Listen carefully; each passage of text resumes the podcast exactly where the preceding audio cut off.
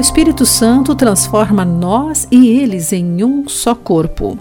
Olá, querido amigo do Pão Diário, bem-vindo à nossa mensagem de esperança do dia. Hoje lerei o texto de Linda Washington com o título Uma Nova Comunidade. Mayra, a filha de 5 anos de minha amiga Carmen, tem um jeito curioso de brincar. Ela mistura bonecas de tipos diferentes para formar uma nova comunidade. Em sua imaginação, devem estar juntas. Esse é o seu povo. Ela acredita que, quando elas estão juntas, são mais felizes, apesar dos diferentes tamanhos e formatos.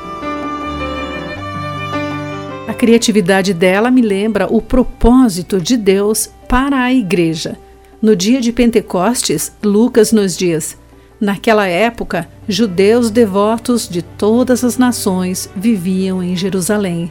Embora fossem de diferentes culturas e falassem idiomas diversos, a chegada do Espírito Santo fez daquelas pessoas uma nova comunidade, a Igreja. A partir de então, seriam considerados um corpo unificado pela morte e ressurreição de Jesus. Os líderes desse novo corpo eram homens que Jesus reuniu durante seu tempo na terra, seus discípulos. Se Jesus não os tivesse unido, possivelmente jamais se juntariam. E agora mais pessoas, cerca de 3 mil, tinham se tornado seguidores de Cristo. Graças ao Espírito Santo, compartilhavam tudo o que possuíam. Estavam dispostos a compartilhar o que tinham entre si.